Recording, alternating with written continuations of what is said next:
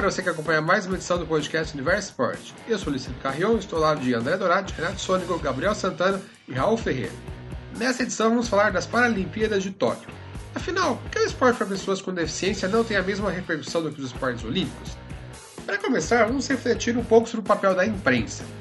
Depois de ampla cobertura das Olimpíadas, os Jogos Paralímpicos de Tóquio tiveram uma cobertura muito mais tímida. A TV Globo, por exemplo, passou apenas o futebol de 5 e um compacto ali da cerimônia de encerramento e abertura. O Sport TV, por sua vez, dedicou apenas um canal para a competição, sendo que de madrugada deixava de passar eventos ao vivo dos Jogos Paralímpicos para mostrar reprise de Olimpíadas e Brasileirão. E a TV Brasil, que é emissora pública e tem baixa audiência, também mostrou alguma coisa do evento. Gabriel, na sua opinião, por que os Jogos Paralímpicos têm bem menos audiência da mídia, principalmente da TV, quando a gente compara com as Olimpíadas? Um abraço, companheiro. Um abraço a todos os amigos que nos escutam aqui nesse podcast. Um abraço a você, Luiz, André, Raul, Renato. E respondendo a sua pergunta, eu acho que ela é uma pergunta que é simples, mas não é tão óbvia assim. Ela é simples porque ela envolve é, uma competição de pessoas que não estão enquadradas nos padrões da sociedade. São pessoas que têm limitações físicas, deficiências. É uma competição que, na teoria, deveria ter até mais apoio, interesse, suporte dos espectadores, porque esses feitos são extraordinários, são feitos que você vê é, as Paralimpíadas não para pensar, nossa, eles não conseguem fazer isso. Não, você vê as Paralimpíadas para falar, nossa, assim eles conseguem fazer isso, sabe? Tipo, choca é, nossa, como que ele consegue fazer isso sendo assim? E é justamente esse o intuito que eu acho que a gente deveria, nós como amantes do esporte, deveríamos, passar para a população. A gente deveria alimentar isso, sabe? Acho que esse é o espírito do, das Paralimpíadas, é mostrar o que eles conseguem fazer e não que eles, nossa, eles não conseguem fazer, sabe?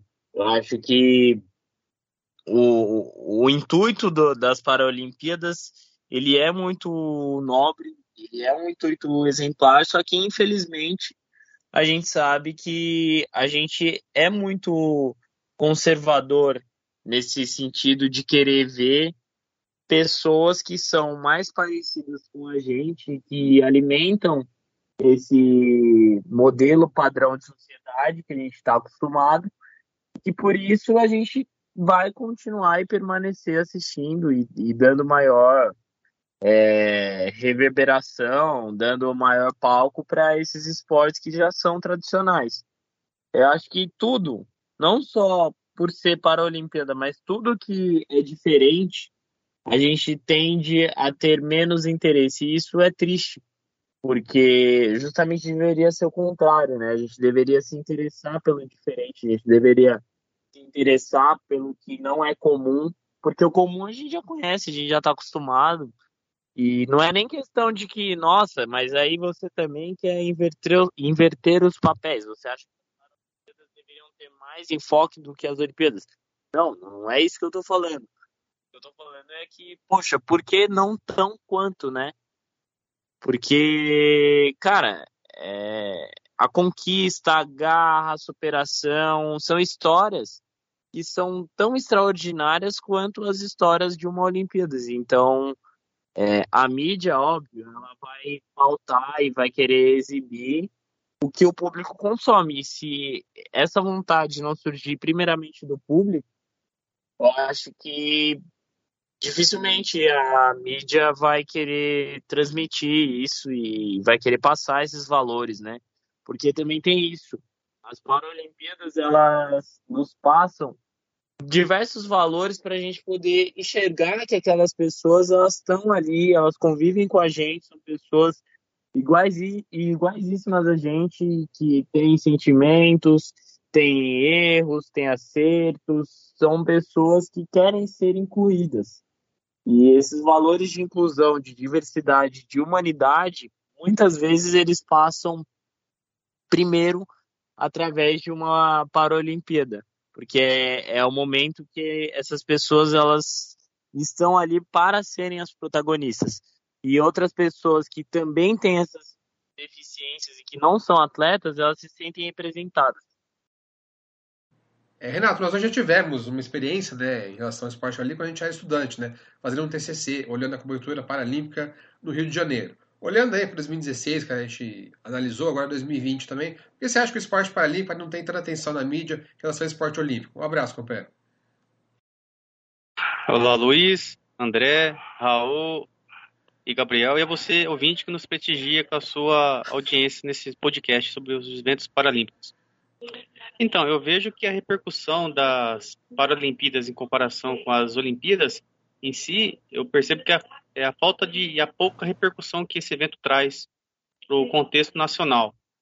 A gente pode comparar o evento olímpico com o paralímpico da seguinte maneira: os canais Globosat é, ampliaram o seu canal de divulgação, abriram um, um quarto canal para poder transmitir o evento olímpico. Já para o evento paralímpico, eles dedicaram apenas um canal apenas da grade de, de programação para poder distribuir e transmitir as, os eventos. É, a gente percebe que a pouca repercussão do público em buscar esse conhecer as modalidades paralímpicas, isso se reflete na distribuição de conteúdo. Voltando ao aspecto do rádio, que foi o projeto de, de análise de estudo no TCC, é, eu vejo que o rádio em si naquela época, no, no, evento do Rio 2016, houve uma maior divulgação, uma maior é, amplitude do, dos fatos, porque o Brasil sediava a competição, quer dizer, houve todo um, um preparo, onde os veículos de, de comunicação deram maior ênfase por estar fazendo uma competição dentro do território nacional, mas mesmo assim, a gente compara com o evento olímpico e paralímpico, teve as suas diferenças. Enquanto o evento olímpico teve uma repercussão muito maior, onde os meios de comunicação distribuíram tanto os canais aberto, fechado, isso também contando internet e rádio também, divulgaram muito mais conteúdo do que o evento paralímpico. Mesmo a competição sendo no território nacional. E eu vejo que a mídia não tem essa preferência ou interesse em transmitir o, o, o evento paralímpico, porque no primeiro ela não traz muita repercussão, mas também é visto um pouco do, do cunho educacional e da cultura brasileira também, de não teve tanto acesso, não teve tanta divulgação ao evento paralímpico e também olímpico. Isso também acaba também afetando na divulgação. Quanto menos procura, menos repercussão, menos transmissão. Quer dizer, é, uma, é um círculo. Se você tem pessoas que se já conhecem o evento ou conhecem as modalidades, sabem a importância, é, buscam por mais informações, consequentemente, isso é muito mais veiculado, muito mais transmitido, porque ah, os canais eles começam a perceber que quanto mais gente busca, mais eles têm que distribuir conteúdo. Então é assim, eu vejo que por não ter pouca repercussão, o evento paralímpico ele é pouco divulgado. E você, André, qual a sua visão sobre esse assunto? Um abraço, companheiro. Seja bem-vindo ao Universo Esporte. E aí, Luiz, Renato, Gabriel, Raul, você ouvinte do Universo Esporte. Bem, sobre o porquê a Paralimpíada não tem tanta repercussão na mídia, principalmente na TV, como em outros esportes, eu coloco dois pontos. O primeiro ponto é que a Paralimpíada sempre costuma acontecer depois da Olimpíada. E para o telespectador, que já assistiu praticamente duas semanas seguidas de esporte, em seguida depois vir mais esportes, mesmo que sejam um pouco diferentes, é, chega até ser um pouco enjoativo, como vamos dizer assim. E no caso da de Tóquio, teve um problema ainda maior, que foi a questão do horário. Se para assistir a Olimpíada, muita gente já teve que fazer certos sacrifícios, é, como sacrificar sono, por exemplo, ou ter que apelar para gravações ou reprises, na Paralimpíada, como muita coisa ele, né, que acontece na Paralimpíada já viu na própria Olimpíada, então enche um pouco, enche o saco, como vamos dizer assim é às vezes o telespectador quer voltar logo para a sua rotina normal e por isso acaba ignorando um pouco as Paralimpíadas. Na, na minha opinião, o que poderia resolver esse problema é talvez uma distância maior, talvez uma diferença, acho que até de um mês entre a Olimpíada e a Paralimpíada. Acredito que um, é, que poderia tá, trazer mais audiência. Porque, se eu não estou me enganado, acho que a de Tóquio agora foi uma distância de duas semanas. Eu não tenho certeza, acho que foram duas semanas.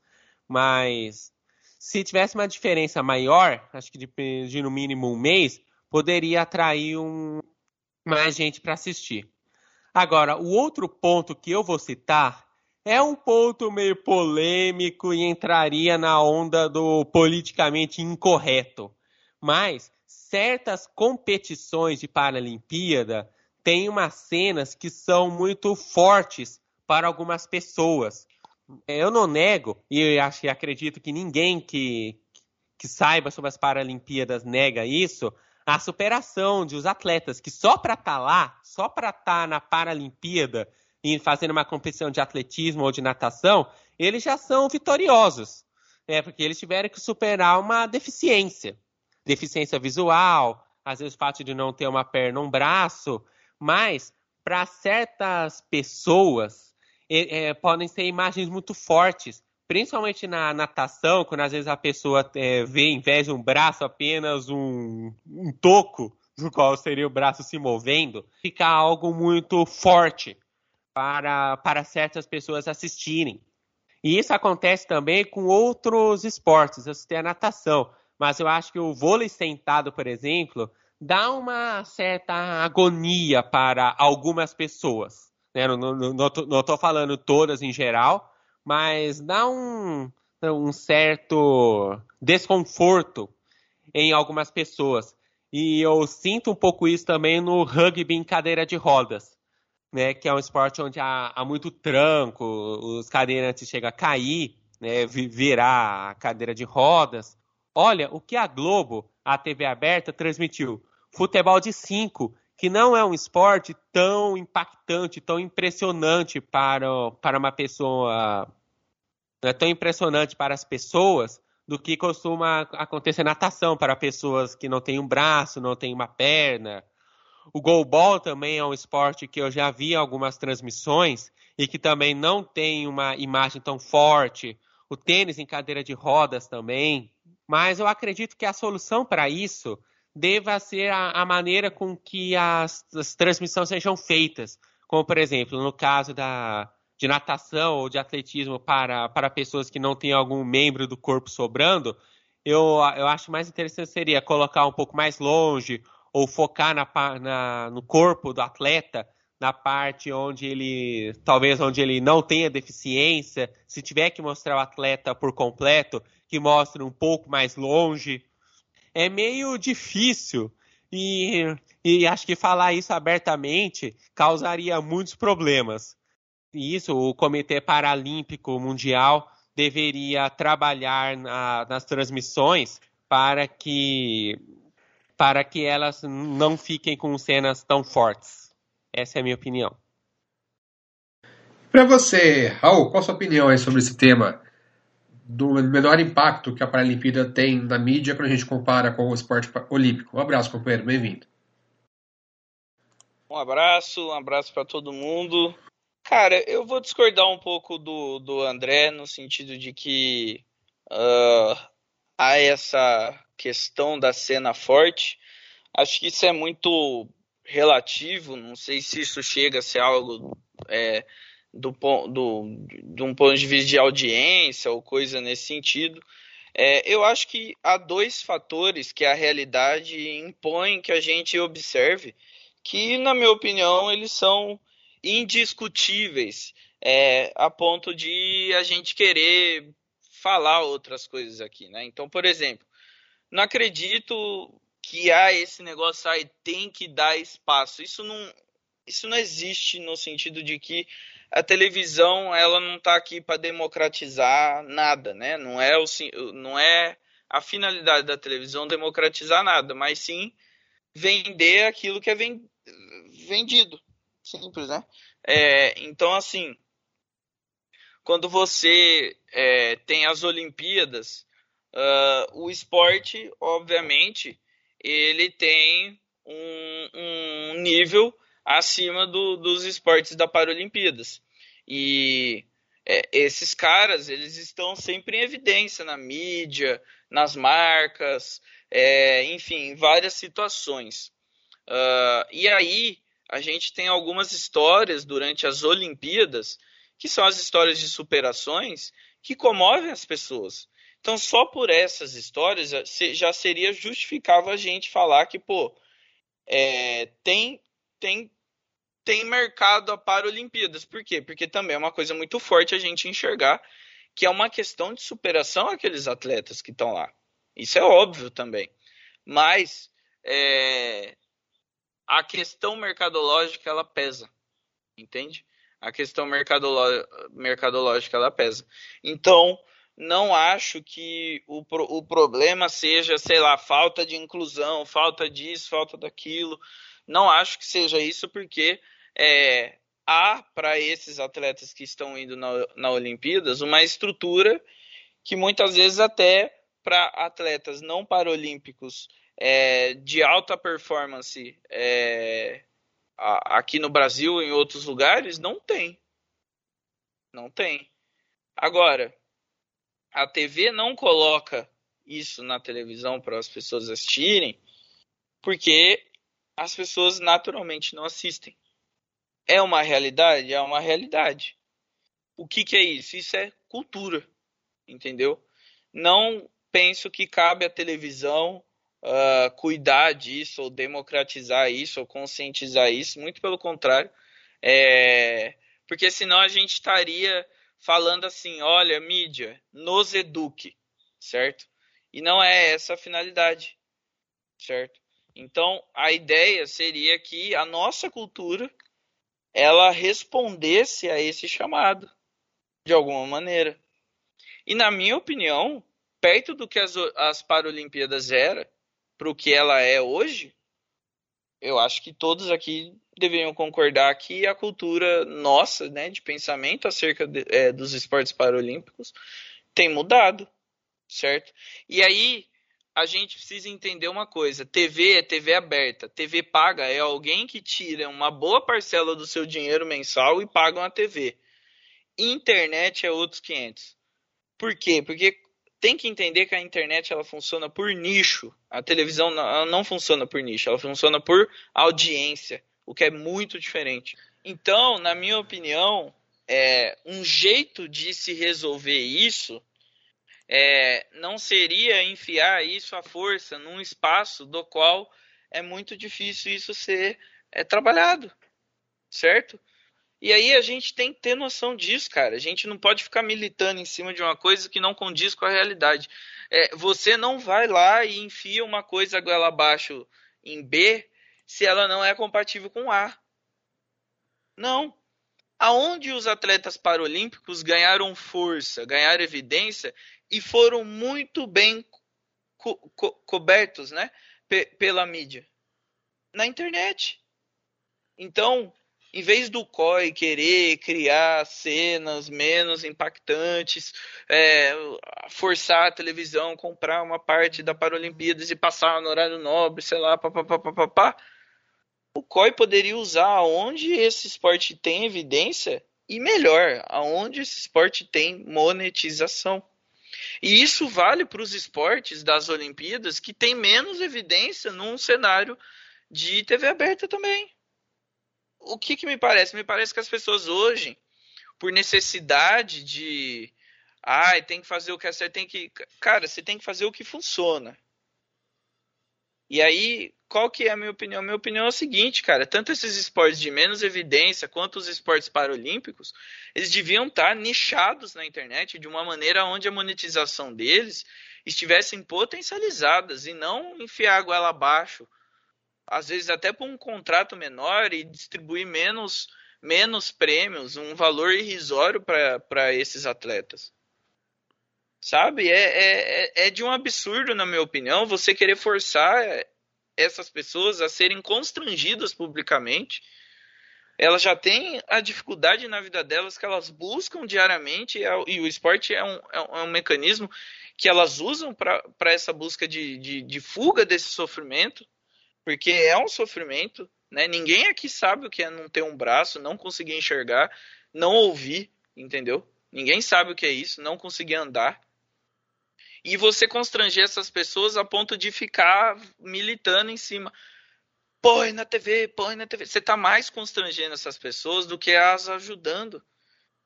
Ima imagina os nossos atletas ganhando um dinheiro que eles nunca imaginaram ganhar através da internet, enquanto você está perdendo tempo para ele aparecer meio de meio lá na Globo. Não. Sabe? Não. Então, a minha opinião ela é muito forte nesse sentido, sim, porque eu acho, eu acho que é muito bonito a gente se preocupar com isso. Mas eu acho que é muito, muito feio a gente também é, não não colocar essas pessoas no, no, no, no seu devido potencial de ganho financeiro. No, no, lugar onde essas pessoas, além de financeira, vão estar pela fama evidenciadas. Certo? Então, na minha opinião, a internet ela é muito propícia a isso. Ela é muito propícia a isso. E como profissional que trabalha com o marketing, eu consigo enxergar um potencial enorme nisso, mas enorme esporte paralímpico, esporte feminino, esportes de pouca evidência na, na, na mídia e que tem nas Olimpíadas. Todas essas pessoas poderiam estar ganhando muito mais dinheiro nichadas na internet. E perceba que os esportes radicais que a Red Bull patrocina, esses esportes eles estão na internet sendo monetizados. E por que que a gente está constrangendo essas pessoas da, da Paralimpíada é, a mostrar que elas não têm força para aparecer na TV. Elas têm força na internet, por que, que você não ajuda elas a enxergar a força em vez de tornar elas vítimas? Porque me desculpa, elas, estão elas sofreram ali, elas estão buscando um, um, mecanismo de fuga de, desse sofrimento, então, mas ao mesmo tempo elas deixaram de sofrer, elas são atletas olímpicos. Isso precisa ser, ser enxergado, porque eu acho inadmissível a gente ter uma discussão no sentido de que se na internet todo mundo é, se preocupou com isso, é porque na internet há força para isso. E ponto. Não quero enfiar essa, esse povo na, na, na TV a ponto de constrangê-los. Eles já têm dificuldade enorme para sofrer, sabe? Dificuldades que, de novo, eu repito, nenhum de nós sabe o que, que é. Então, se eles têm força na internet, a gente devia estar tá usando a internet para esses caras serem enaltecidos, serem financeiramente bem remunerados. Desculpa se minha resposta ficou longa, mas eu acho necessário ter essa elucidação, cara. É, às, vezes, às, vezes, a gente quer enfiar uma coisa num local que ela não tem que estar tá sendo enfiada, entendeu? É, não. Uma coisa é uma coisa, outra coisa é outra coisa. E a gente precisa encontrar os campos de potencializar cada objeto, né? Cada, cada participação na sociedade no seu determinado campo. E hoje, hoje isso tem de sobra, hoje tem, isso tem de sobra. Bom, vamos falar agora do ponto de vista do público. Quando na Olimpíada todo mundo assistia e repercutiu o evento, eu pelo menos percebi que na Paralimpíada esse movimento foi bem mais tímido. Eu tenho como parâmetro aqui o meu Twitter, né? Por exemplo, é, enquanto praticamente meus amigos né, que, que acompanham esporte, muitos jornalistas esportivos, é, mesmo aqueles que só trabalham com futebol, é, praticamente o dia todo se falavam né, do, do, dos atletas olímpicos, no Paralímpico eu praticamente não, não vi ninguém falando. Né? E também poucos atletas é, paralímpicos iam para os training topics, né, comentando sobre os desempenhos deles. Por que vocês acham que o esporte paralímpico não desperta essa atenção do público? É realmente isso né, que é estranho para o público ver os atletas com deficiência competindo? O que você acha sobre isso, Renato? Então, Luiz, eu vejo que a falta da, de interesse do evento paralímpico em comparação com as Olimpíadas tem muito a ver com a falta de conhecimento do esporte, tanto olímpico e paralímpico, por parte da população brasileira. As Olimpíadas do Rio 2016 foi algo que dá, dá para a gente bastante no, colocar em debate aqui.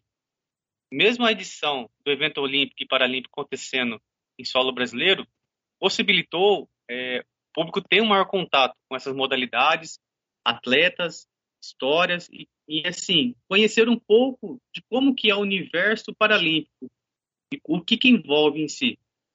É, isso eu acho que é bastante inegável que esse foi uma válvula do começo do, do de como impulsionar o movimento paralímpico. Porém, eu vejo que não há uma ampla divulgação, o público parece que caiu na busca de conteúdo, e a gente sabe que aqui no Brasil a gente tem um centro paralímpico de excelente qualidade, que fica em São Paulo, que, que, que visa o quê? Difundir, ampliar e capacitar os seus atletas. Acho que muita gente que ouve a gente acaba não sabendo desse centro de treinamento paralímpico brasileiro que tem aqui no Brasil e que visa aprimorar o esporte. E eu vejo que o público poderia despertar o, o interesse maior em acompanhar o evento paralímpico, saber das histórias de superação dos atletas e ver que tem todo um contexto por trás daquele atleta.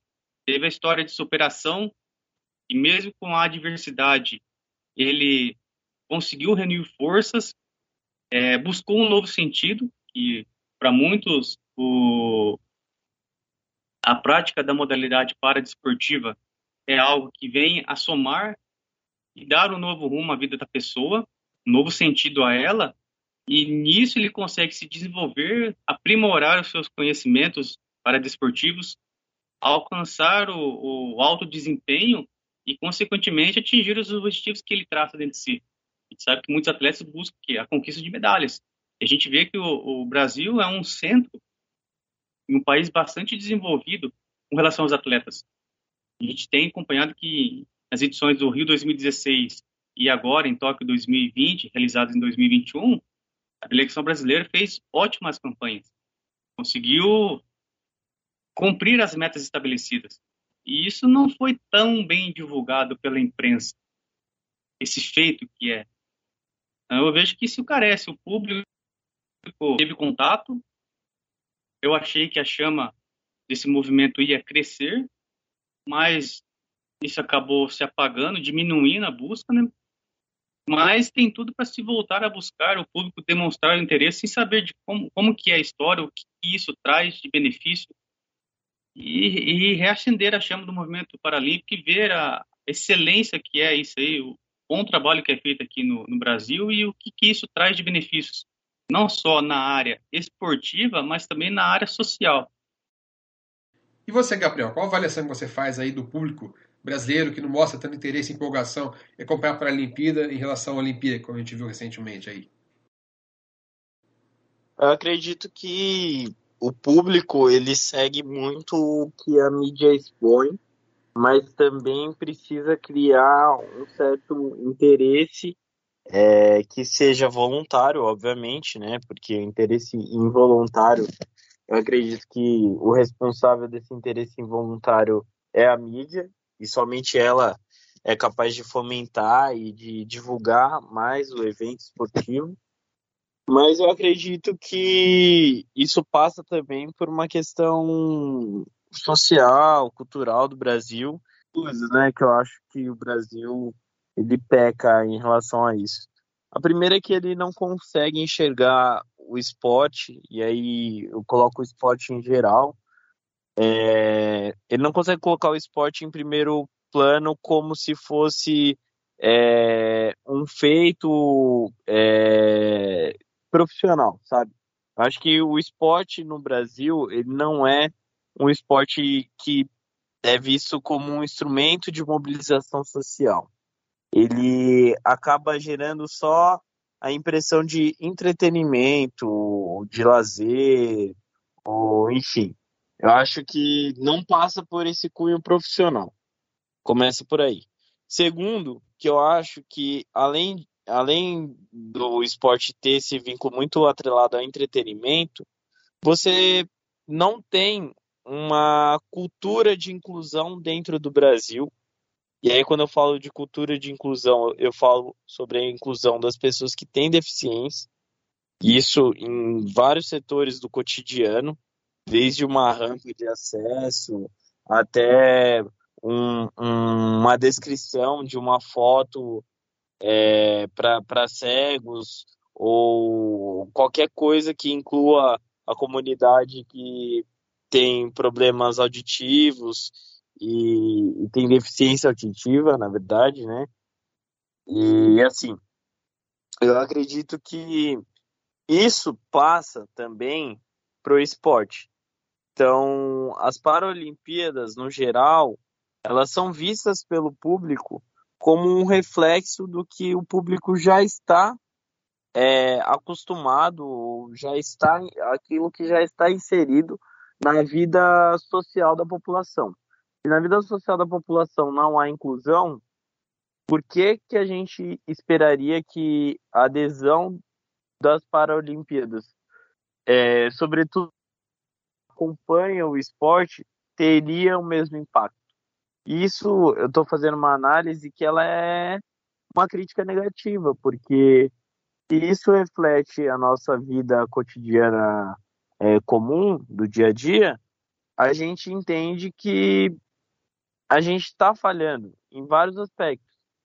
E, e assim, a falha, ah, nossa, meu Deus, mas eu sou obrigado a assistir a Paralimpíadas, eu sou obrigado a acompanhar a Paralimpíadas. Não, você não é obrigado. Mas a falha está na mentalidade de julgar as Paralimpíadas como menos importantes ou como é, segundo plano em relação às Olimpíadas. Eu acho que esse desinteresse ele pode ser similar ao desinteresse que as pessoas têm em acompanhar o futebol feminino. Por quê? Agora que está de uns tempos para cá que a gente está começando a fomentar mais o futebol feminino, a modalidade, a importância de incluir mais mulheres no esporte, mas a, a gente ainda vê que a, as mulheres elas ainda sofrem no cotidiano com vários outros aspectos. Então é lógico que o futebol feminino, a modalidade feminina, ela vai ter um, um segundo plano ou não vai ser valorizada como deveria, porque a sociedade é assim. A mesma coisa para a Olimpíada. Então eu entendo que o público ele tem essa mesma relação de causa e efeito quando vai acompanhar um evento de Paralimpíadas e de quando vai acompanhar um evento de futebol feminino ou qualquer modalidade feminina, independente da modalidade esportiva que seja. Raul, você já falou sobre o público na resposta anterior, né? Tem mais alguma coisa que você queira acrescentar sobre as razões do público em geral não mostrar tanto interesse nas Paralimpíadas? Eu até tenho a resposta para isso também, né? Porque acabou que entrou no que eu falei, né? É, pode não ter aparecido no Trend Topics, né? Mas é, é de novo entra naque, naquela coisa que naquela coisa que eu tava falando. A gente quer colocar uma coisa naquele lugar que ela não entra. Trend Topics televisão, horário nobre, evidência, status. Não é assim. Mas é inegável que a gente está tendo essa discussão, por quê? Porque percebemos uma mobilização na internet com os esportes paralímpicos. Senão a gente não estava aqui conversando. Entendeu? Senão a gente não estava aqui debatendo o assunto. Porque não teria assunto para debater. Né? A dúvida surgiu e a gente conversa sobre essa dúvida. Então, a questão é: não apareceu nos Trend Topics porque ainda não é o momento de aparecer nos Trend Topics, mas a gente encontrou um ponto de, de esse epicentro de, de audiência que o esporte paralímpico nunca teve e teve nessa Olimpíada na internet. Então, de novo, a gente está concentrando a nossa discussão numa coisa que não existe, em vez de a gente estar tá discutindo o que existe. O que, que existe? Existe sim um começo de mobilização e um começo de mobilização forte na internet. Não é fraco. Ah, não apareceu nos Trend Talks, não tem problema. Ainda é um lugar forte. Por exemplo, tem muita gente que é milionária pela internet, ganha ganha milhões, vende essas coisas milhões, vende um monte de coisa e não está no Trend Topics o Trend Topics ele é para algo extraordinário assim de audiência, né, de falação, de assuntos momentâneos. Provavelmente se tivesse acontecido alguma coisa muito, tipo, sei lá, fora do normal na Paralimpíadas, teria aparecido no Trend Topics. Porque o Trend Topics ele não significa que são aqueles assuntos que funcionam e o resto não. Ele significa que naquele momento está em evidência aquelas coisas. É, agora, existiu sim uma mobilização muito forte na internet para essas pessoas. Em vez da gente estar tá louvando isso, em vez da gente encontrar isso e falar assim, aqui é o caminho, ó, pronto, agora sim, agora vai dar certo. Agora esses caras vão aparecer do jeito que eles merecem. Não, a gente está des, é, de, desmonetizando isso, né? Tirando isso de evidência para colocar num lugar onde esse tipo de esporte não entrou. E, e aí a gente tá errado. A gente tá errado. Por quê? Porque a nossa opinião, né? E aí tem que entender isso, esporte ele é entretenimento por causa disso, porque a opinião do público é onde leva o dinheiro, e eu ouvi isso do meu chefe, né? Eu tava falando com ele do porquê que, cara, os caras querendo pagar bilhões pro, pro Mbappé lá no Real Madrid e tal. Eu falei para ele, de onde vem tanto dinheiro? E ele falou para mim assim, o dinheiro tá aonde tem mais evidência. E aí, se não tem evidência na TV aberta e tem na internet, a gente devia estar tá com, com essas pessoas na internet. O mesmo seria o contrário. Imagina se o esporte olímpico é, ele tivesse subjugado e o Paralímpico passasse na TV. A gente ia ficar pedindo para passar o Olímpico na TV se ele tivesse audiência na internet? Seria absurdo isso. A nossa opinião que é o que carrega esses atletas e é o que faz eles ganhar dinheiro, porque a partir da nossa opinião tem a nossa vontade de parar o que a gente está fazendo para assisti-los, é o que faz esses caras se mexer em algum determinado momento da, da carreira para alguma coisa. Então, assim, porque, de novo, volto no assunto, por que, que a Red Bull patrocina esses caras na internet? Porque eles sabem que a galera que gosta de skate, que a galera que gosta de paraquedas, que a galera gosta de motocross, que a galera gosta de, sei lá, fazer um monte de coisa é, os esportes de inverno, a galera gosta de fazer isso e paga para isso porque elas são exclusivas. Tipo, pô, ela faz isso e pronto, sabe? E na internet a gente teve esse movimento para os atletas paralímpicos. Eu, eu acho que é muita sacanagem nossa querer zerar esse movimento na internet para forçá-la a entrar na televisão. E na televisão, ela tem toda a sua condição de audiência, de patrocinador, de dinheiro. Televisão é assim. Televisão é assim. Então, ah, tem que democratizar. Você quer democratizar? Então você usa a via que potencializa essa democratização. Qual via é essa? É a internet. Então a minha opinião é essa. Não aparecer no Trend Topics não significa nada. É, porque o Trend Topics, é, ele mesmo é, já, já por si só isso explica, né? Ele é coisa do momento. Ele é os tópicos do momento ali, né? E penso eu que não apareceu porque a, a, a, ainda não teve essa força para aparecer ali, mas vou ser repetitivo, teve a força suficiente para a gente entender que a internet é o caminho para esses esportes. E eu vou estender a minha resposta de novo, vai ficar longa, não tem problema, mas eu acho importante a gente falar disso é que os outros esportes também, né? O mesmo acontece com os esportes femininos, os mesmos acontece com esses esportes de pouca evidência, né? Como atletismo, às vezes que não passa é, com tanta evidência na TV, é, até o surf, né? Uh, enfim, uh, são coisas. E, e, e, eu vou dar um exemplo que a própria Fórmula 1, cara. A Fórmula 1 investe muito no seu streaming. Por quê? Porque ela sabe que em TV aberta ela perdeu força, mas que o público que gosta paga, monetiza esse esporte através dos streaming da internet. Então, se a gente encontrou esse caminho, por que, que a gente vai querer podar esse caminho? Só para ficar bonitinho no discurso? O discurso ele é bonito quando ele funciona. Então, se ele funciona na internet, é lá que ele devia estar. Tá, é lá que a gente devia estar tá dando apoio para esses atletas. E, na minha opinião, é lá que está o futuro para os esportes paralímpicos serem bem, bem monetizados. É, André, você já abordou um pouquinho a questão do interesse do público na pergunta anterior? Tem mais algo que você tem a acrescentar sobre esse tema?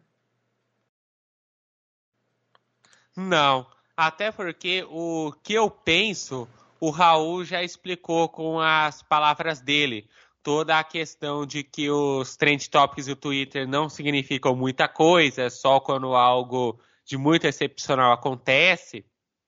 Trabalhar também na internet para para que os atletas paralímpicos possam ganhar dinheiro em vez de ter que ficar chorando para a TV aberta. Então não tem muito o que falar sobre isso.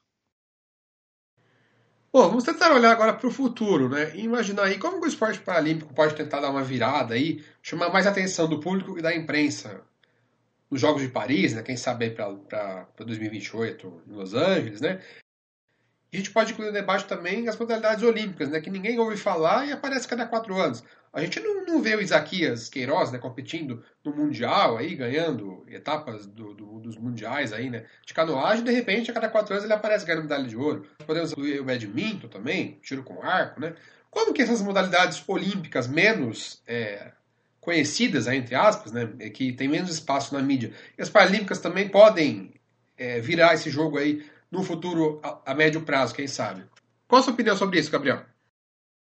Eu acho que você deu belos exemplos de como a gente pode é, dar mais enfoque às Paralimpíadas daqui para frente.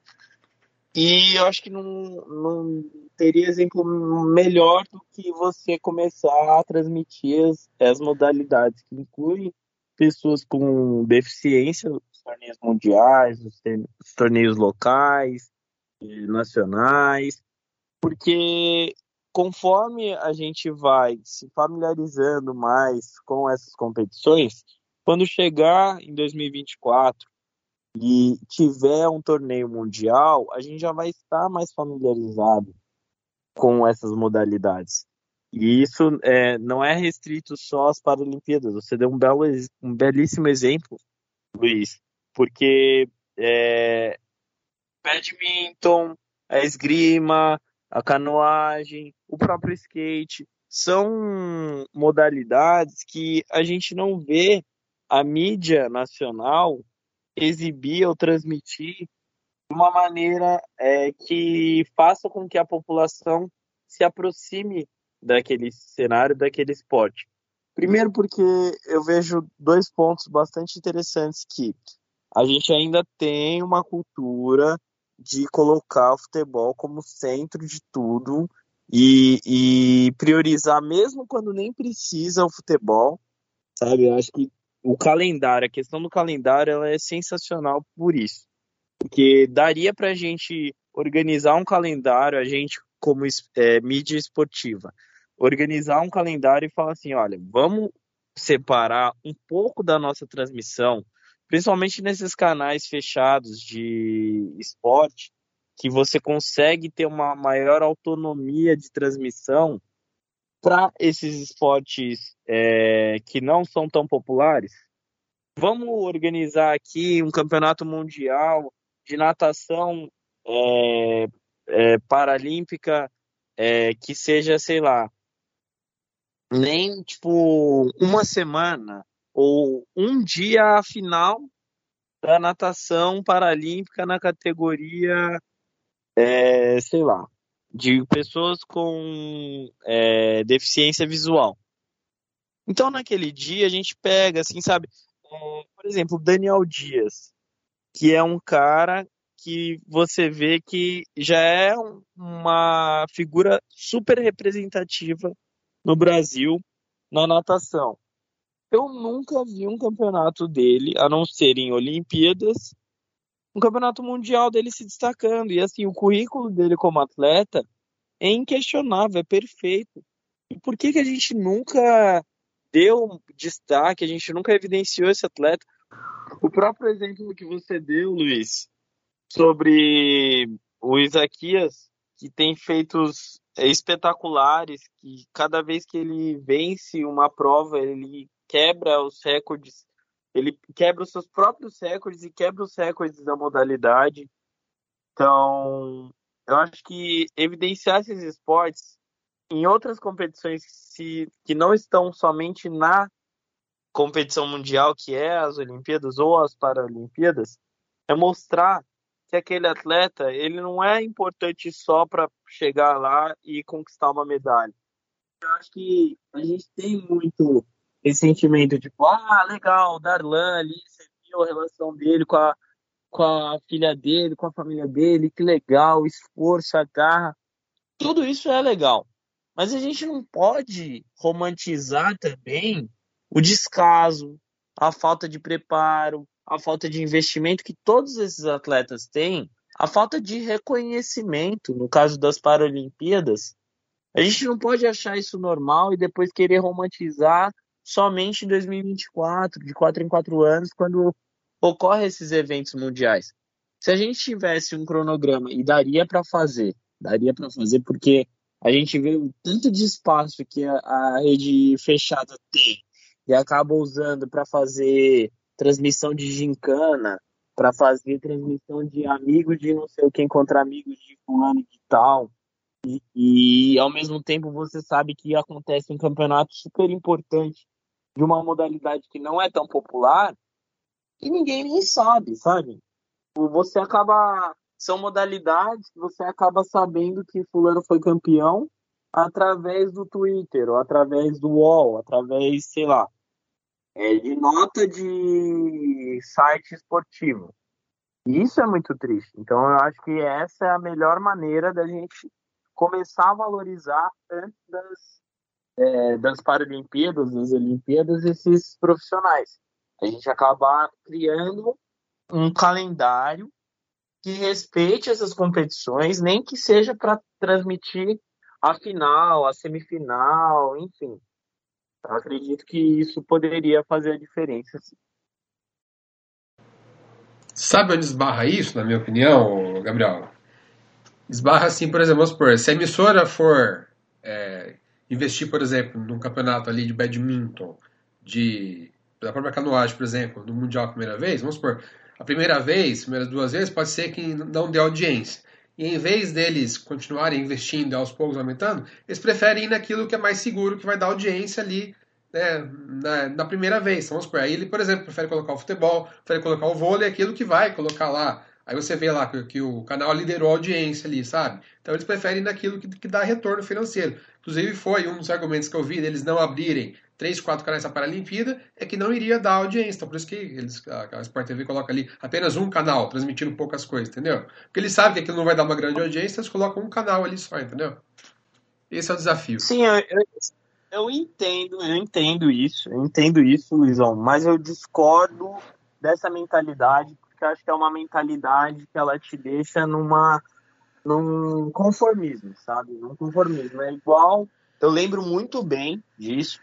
Em 2016, teve uma grande polêmica em relação à Globo, porque a Globo tinha anunciado em 2016 que iria transmitir em 2019, se eu não me engano, a Copa do Mundo de futebol feminino.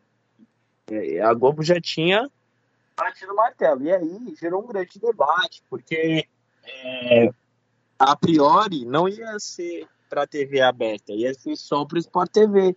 E aí eles brigaram, teve toda a mobilização para que não, TV aberta tem que transmitir como se fosse Copa do Mundo masculina normal, sabe?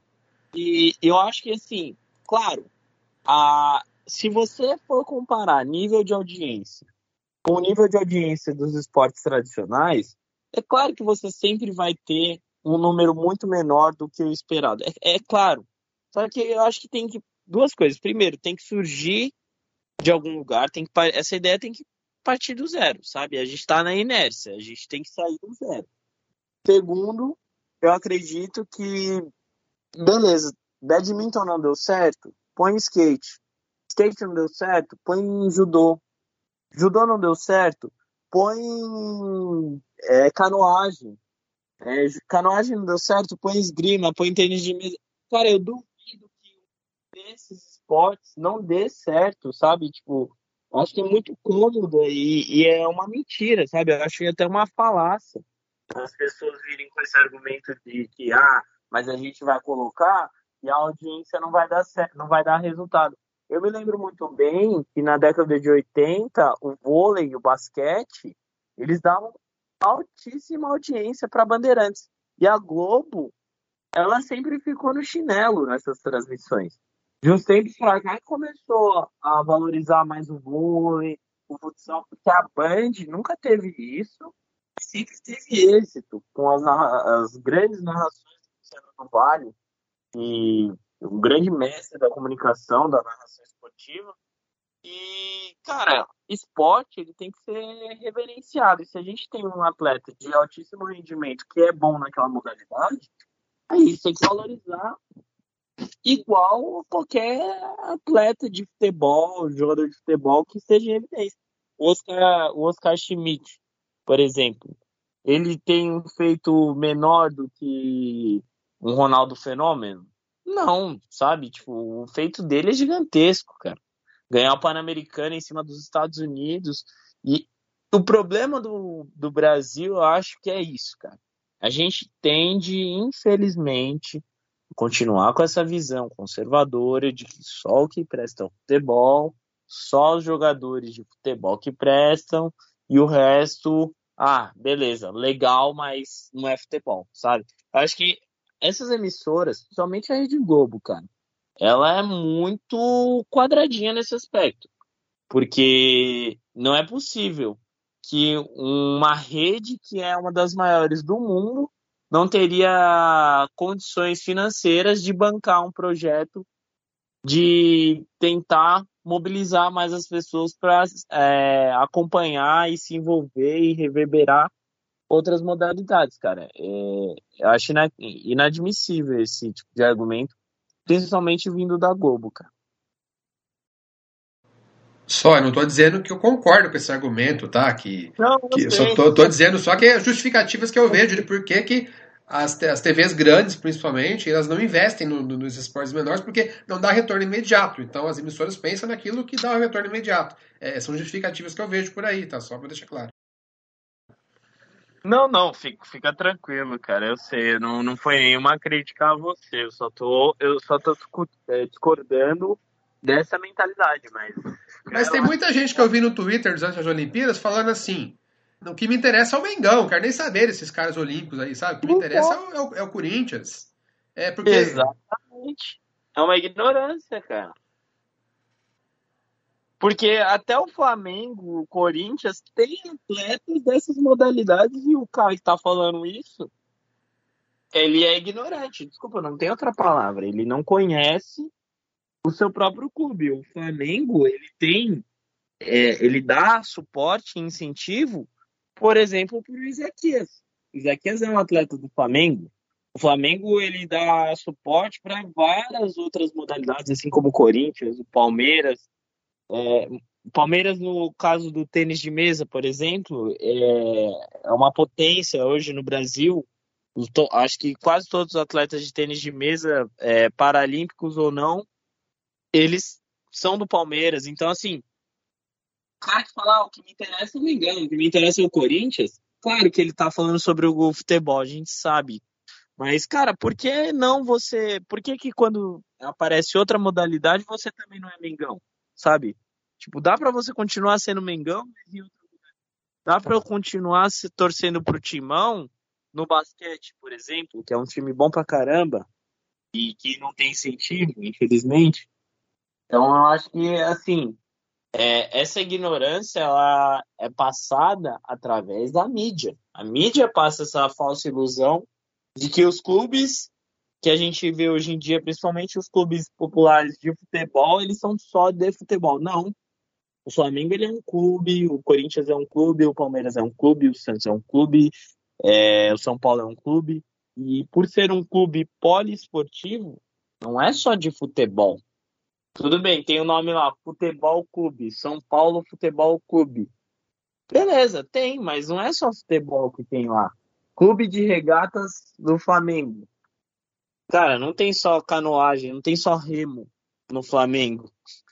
Entende? Acho que é por aí, sabe? Acho que quando as pessoas pararem de vincular a instituição que eles torcem somente com o futebol, eu acho que todos dentro do cenário esportivo vão ganhar. Principalmente o atleta que merece reconhecimento, que sofre, batalha, e treina o ano inteiro para tentar ganhar uma medalha e se ele não ganha, ele pede desculpa, sabe? Eu acho que é muito triste quando um atleta chega numa competição de nível mundial, para ele chegar lá ele tem que passar pelas competições da própria modalidade que são internacionais, que são mundiais, mas quando ele chega no, no supra-sumo dessas competições, que é uma Olimpíadas, perde, como é o caso do judô, o cara pedir desculpa. Sabe? Tipo, não tem que pedir desculpa.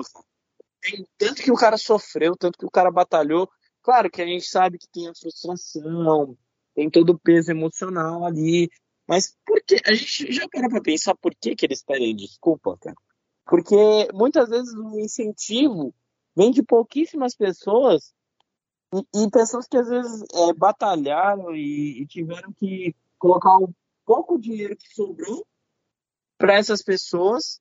E aí a pessoa pede desculpa porque ao invés de uma Nike, ao invés de empresas grandes patrocinarem elas, a gente vê o contrário. Geralmente essas pessoas elas são patrocinadas por pequenas empresas ou pessoas que não têm tanto poder de influência quanto as empresas e pessoas que têm poder de influência dos esportes que são populares, como futebol, como é, basquete, os esportes americanos.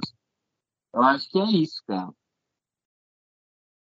Você, Renato, entra aí na conversa. Como você acha que o esporte paralímpico também essas modalidades que a gente citou aí do esporte olímpico não tem tanta visibilidade, né? Podem, no futuro, aí, chamar mais a atenção do público da imprensa.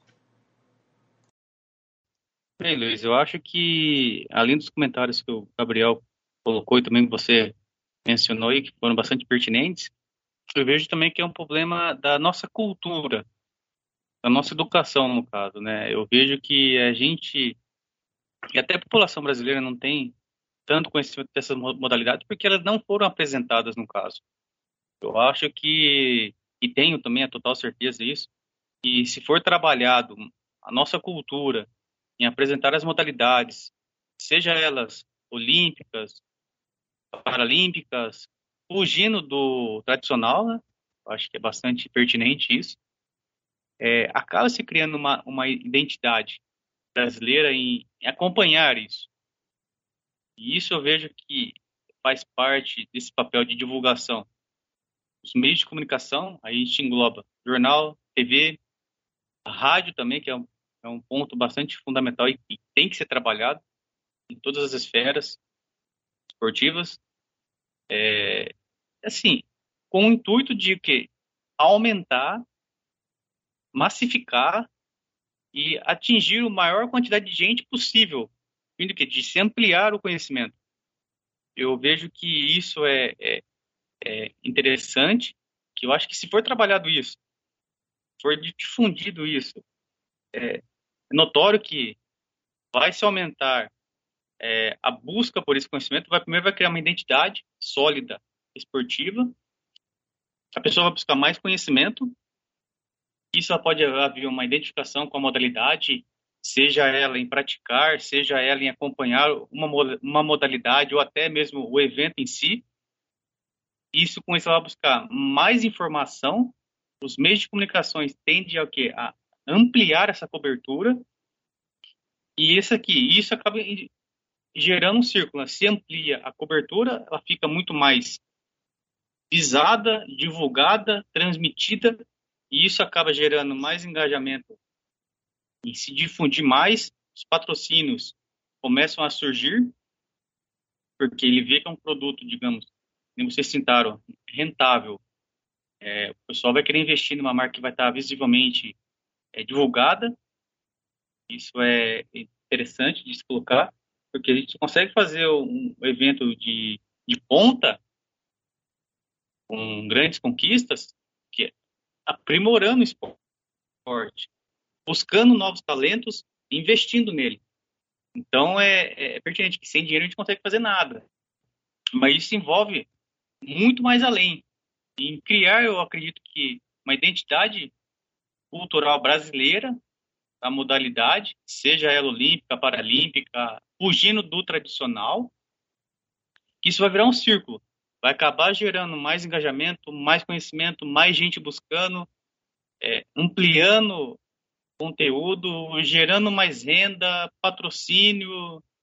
E assim, há meios de, de haver essa, essa amplitude, essa divulgação maior massa.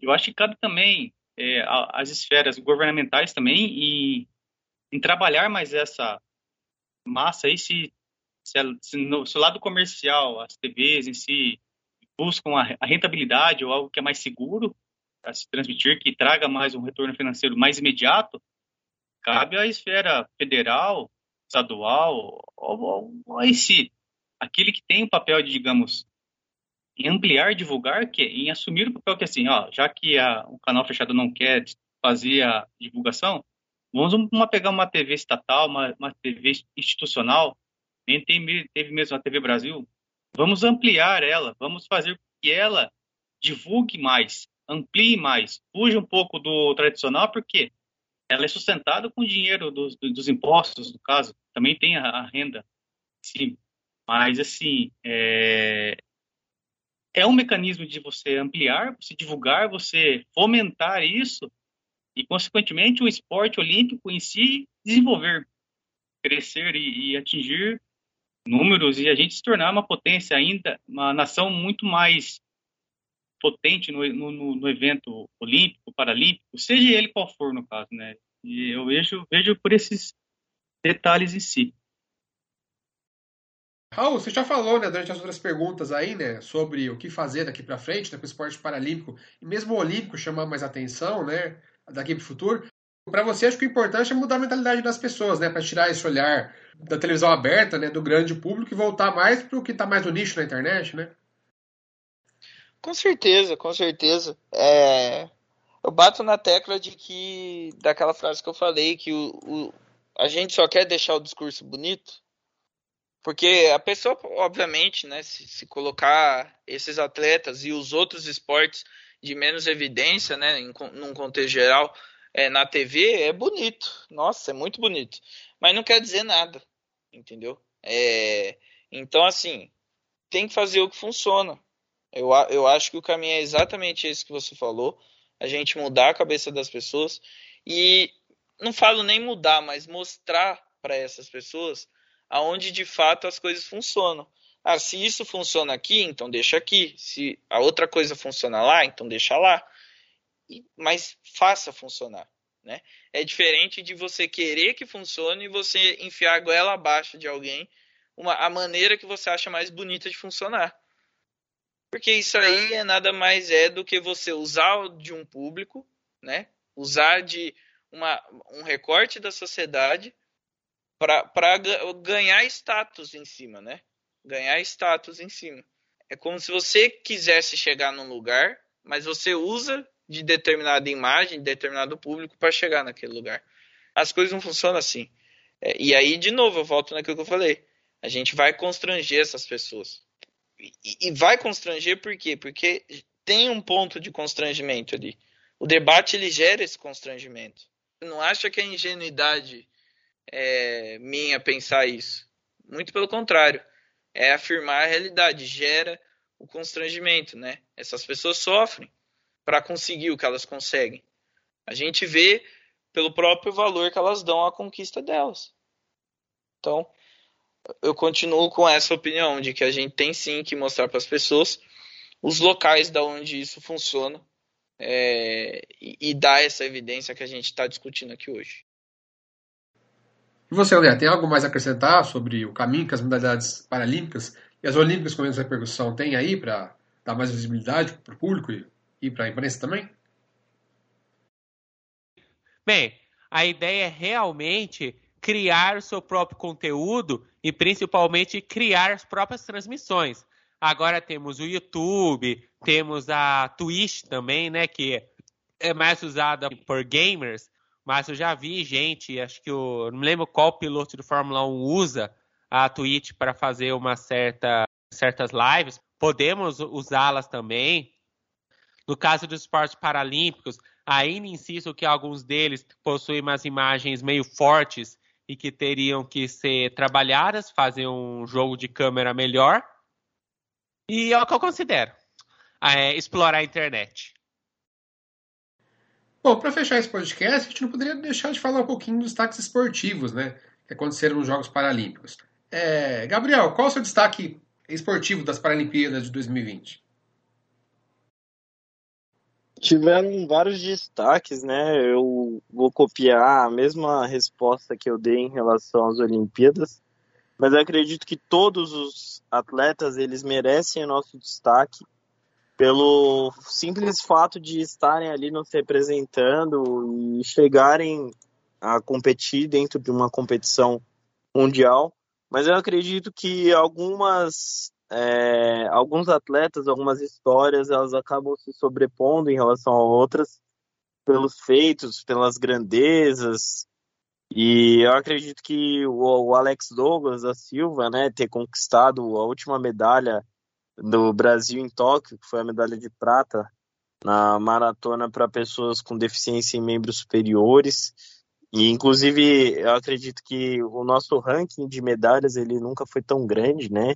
Brasil conseguir aí o recorde de medalhas de ouro, ter alçado 22 medalhas de ouro somente nessas edição, nessa edição de, de Paralimpíadas. Isso é um fato extraordinário para mim. O Thiago Paulini, né, a gente ficou muito triste porque ele merecia a medalha de ouro, só que teve uma revisão que até agora ninguém soube explicar o motivo dessa revisão e ele acabou tendo a sua medalha de ouro anulada e acabou ficando em terceiro no pódio. Mas tudo bem, acho que bola para frente. É muito legal ver cada vez mais atletas é, nas Paralimpíadas conquistando feitos é, importantíssimos, conquistando medalhas. E a Mariana D'Andrea, que conquistou o primeiro ouro da história do Brasil no autoerofilismo, me, me emocionou bastante também. Ela que tem 22 anos e conquistou na categoria de 73 quilos, primeira medalha de ouro do Brasil no, auto, no alterofilismo. Foi muito, muito chocante porque ela conseguiu levantar 137 quilos, que seria quase três vezes o, o peso dela, né? O peso, o peso dela não, o peso que é, é o peso dela, né? No caso. E poxa, eu acho que essas modalidades em si, só de você competir já é algo muito interessante, mas você ainda representar e conquistar a medalha de ouro, isso é sensacional. Ah, e é claro, a, a dança do Gabriel Araújo, para mim, ficará inesquecível. O bom humor, a leveza, o carisma, a simpatia desse atleta ao chegar ao pódio, conquistar a primeira medalha do Brasil, nossa, foi sensacional. Ele conquistou medalha de ouro depois.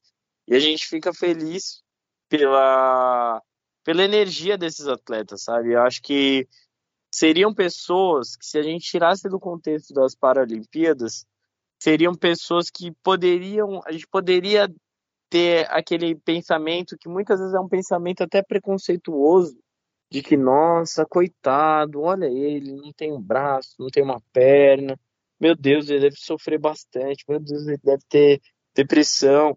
E eu já conversei com pessoas que possuem deficiência e elas falam, todas elas têm o mesmo discurso, cara, eu não quero ser visto como alguém que eu quero que as pessoas tenham pena de mim, eu não quero isso, sabe?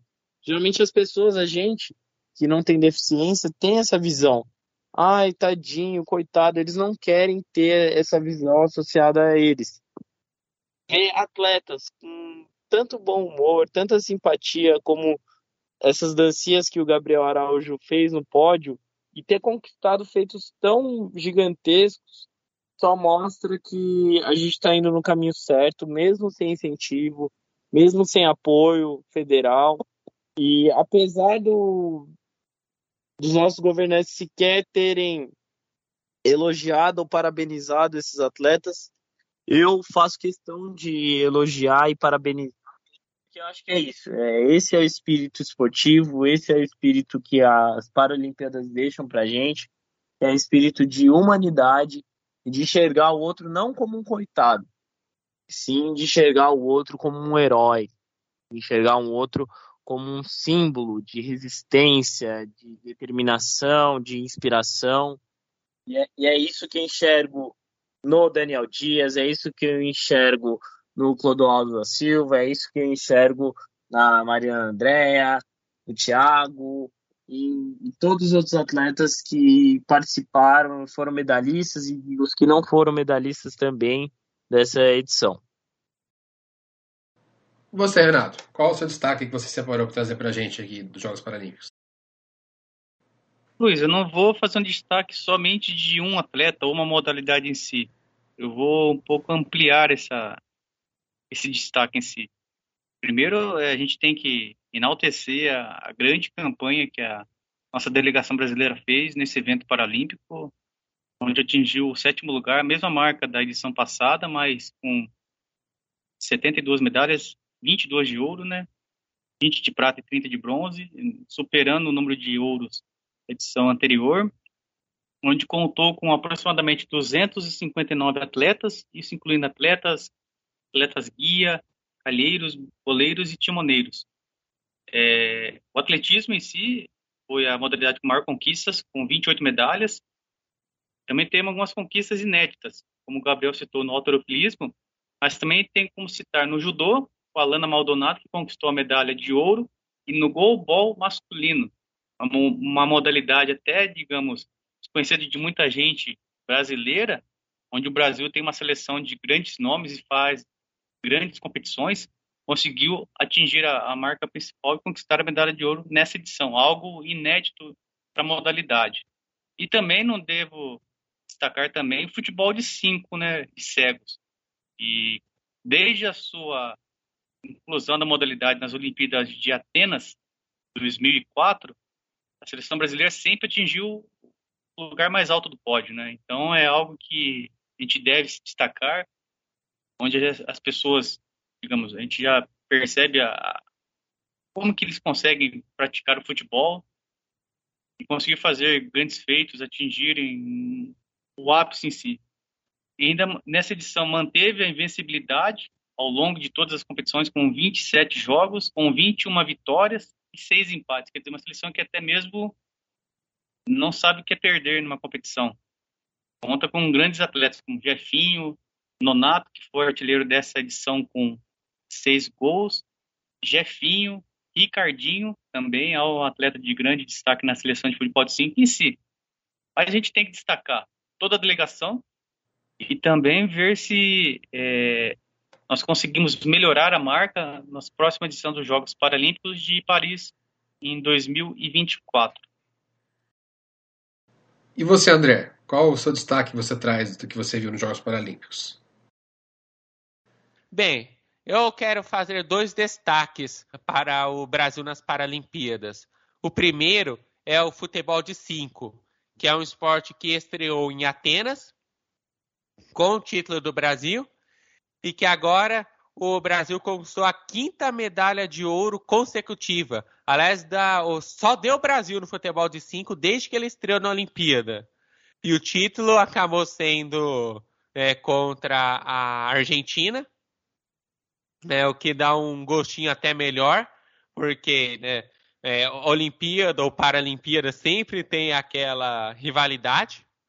Né, o jogo foi né, 1 a 0 e o futebol de 5, acho que é, um, é o principal símbolo da força do Brasil na Paralimpíada. O Brasil começou na Paralimpíada ganhando de 3 a 0 da China, depois 4 a 0 no Japão, equipe da casa, depois outro 4 a 0 na França, para ir nas semifinais ganhar de 1 a 0 do Marrocos e na final ganhar de 1 a 0 da Argentina.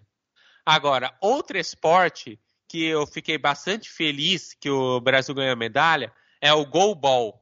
O goalball é um esporte que eu tenho uma certa afinidade, porque na época do Universo Esporte original, que ia ao ar na web rádio da Universidade do Sagrado Coração, eu cheguei a gravar um programa sobre o goalball e sobre a, a, a equipe que existia aqui na cidade de Bauru, na época que o programa ia ao ar. E depois daquele programa, eu sempre meio que acompanhei um pouco o goalball. Até, se não estou me enganado, o Sport TV uma vez chegou a passar, acho que a final do Campeonato Brasileiro. Na Paralimpíada de Londres 2012, o Brasil foi medalha de prata, perdeu na final para a Finlândia. No Rio de Janeiro, em 2016, foi bronze. E na Paralimpíada de Tóquio, o Brasil finalmente ganhou a, a medalha de ouro ao vencer a China na final pelo placar de 7 a 2. Se tivesse sido a Alemanha, teria sido um pouquinho mais gostoso, né? Mas não foi a Alemanha, foi a China. E, e lembrando que o goalball é o único esporte que está presente na Paralimpíada e que não tem uma versão para pessoas sem deficiência. Ele é exclusivo para pessoas com deficiência visual. Só para reforçar, o masculino, tá? Que foi ouro. O feminino terminou em quarto lugar. É, esqueci desse detalhe. E você, Raul, qual é o seu destaque esportivo dos Jogos Paralímpicos de 2020? Para mim, eu também tenho dois. O primeiro é, é, é, o Daniel, né? O Daniel fez história é, nadando, ganhador de 27 medalhas. E perceba como o Daniel é a própria ilustração do que eu vinha falando antes, né? É, o Daniel ele fez tanta história que chegou um momento que ele ganhou audiência na TV aberta. Porque fez sentido a TV aberta colocar ele lá. Olha isso, entende? Ele é a própria ilustração disso. Fiquei triste que ele não, não, não ganhou na, na final, né? Eu, eu cheguei a acompanhar é, um pouco essa, essa reta final da Olimpíadas, onde ele ia disputar a medalha, mas ele acabou ficando em quinto lugar. Uh, mas assim, não apaga é, o que ele escreveu na, na história da Paralimpíadas, é, não apaga uh, a força que ele teve, a superação que ele, que ele embargou no espírito dele. Então, é, queria aqui publicamente dar os parabéns a ele. É uma pessoa que é uma fonte de inspiração para muita gente, com certeza, né? É, de você ver ali que às vezes o seu problema perto do que ele tem, perto do que ele fez, o seu problema é insignificante. E parabéns mesmo para o Daniel Dias, é, merecedor de tudo que conquistou. E o, o, o outro destaque que eu queria dar é, num contexto geral, o Brasil nessa Paralimpíadas, assim como foi nas Olimpíadas, também teve o seu melhor desempenho. Uh, isso mostra que o esporte brasileiro gradativamente apesar de, das várias equações aí que jogam contra, o, o esporte brasileiro ele está se desenvolvendo melhor, tanto na Paralimpíadas quanto nas Olimpíadas normal.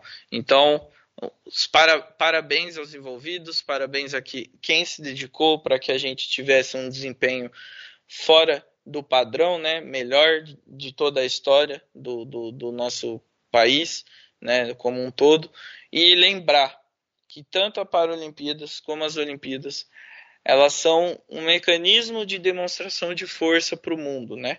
O mundo ele olha para os esportes desses é, que estão em evidência nesse evento e vem é, a força dos países, né? Como esses países investem nos atletas, como esses países enxergam a própria cultura, como esses países é, demonstram amadurecimento perante a medição de força internacional, certo? E mostra que o Brasil melhorou é, em relação ao resto do mundo. Penso que pode melhorar muito mais, com certeza. Uh, e, enfim, é só um adendo que a gente faz, né? Porque, curiosamente, a China, é, se não me engano, a China ficou em primeiro na Paralimpíadas também, né? Assim como no, no quadro de medalhas é, da, das Olimpíadas, e não é à toa, né? O governo chinês é um governo que busca hegemonia em vários lugares do mundo, então é, essa é uma forma de conquistar a hegemonia, né? Se impondo midiaticamente, se impondo esportivamente.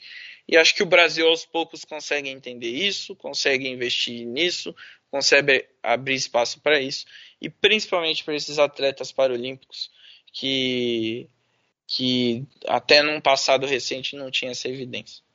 Tá? Meus parabéns a todos os envolvidos. É, foi muito legal esse período olímpico que a gente que a gente respirou né, durante essa pandemia. Só uma pequenina correção aqui na Olimpíada, por uma medalha de ouro, os Estados Unidos ficou na frente da China. Mas nada que tire o brilhantismo dos chineses né, nas Olimpíadas e nas Paralimpíadas também. Ah, mas no, no, na soma geral ficou, né? Ah, sim, mas o que conta no quadro de medalhas é o ouro, né? Pra definir o primeiro e segundo lugar. É, não, sim, sim. Baseado naquilo que o Gabriel falou agora no final, sobre a nossa visão das pessoas com deficiência, gostaria de deixar para reflexão uma frase que eu achei muito legal, que a Verônica Hipólito falou nas transmissões do Sport TV. A deficiência não é um defeito, e sim uma característica das pessoas.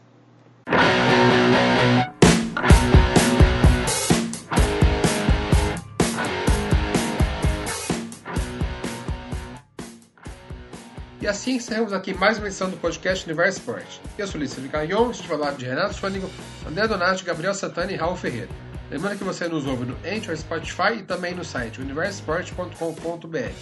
Tem alguma sugestão de pauta pra gente? Envie um e-mail para universosportbauru.gmail.com Muito obrigado pela sua companhia e até a próxima edição. Um abraço.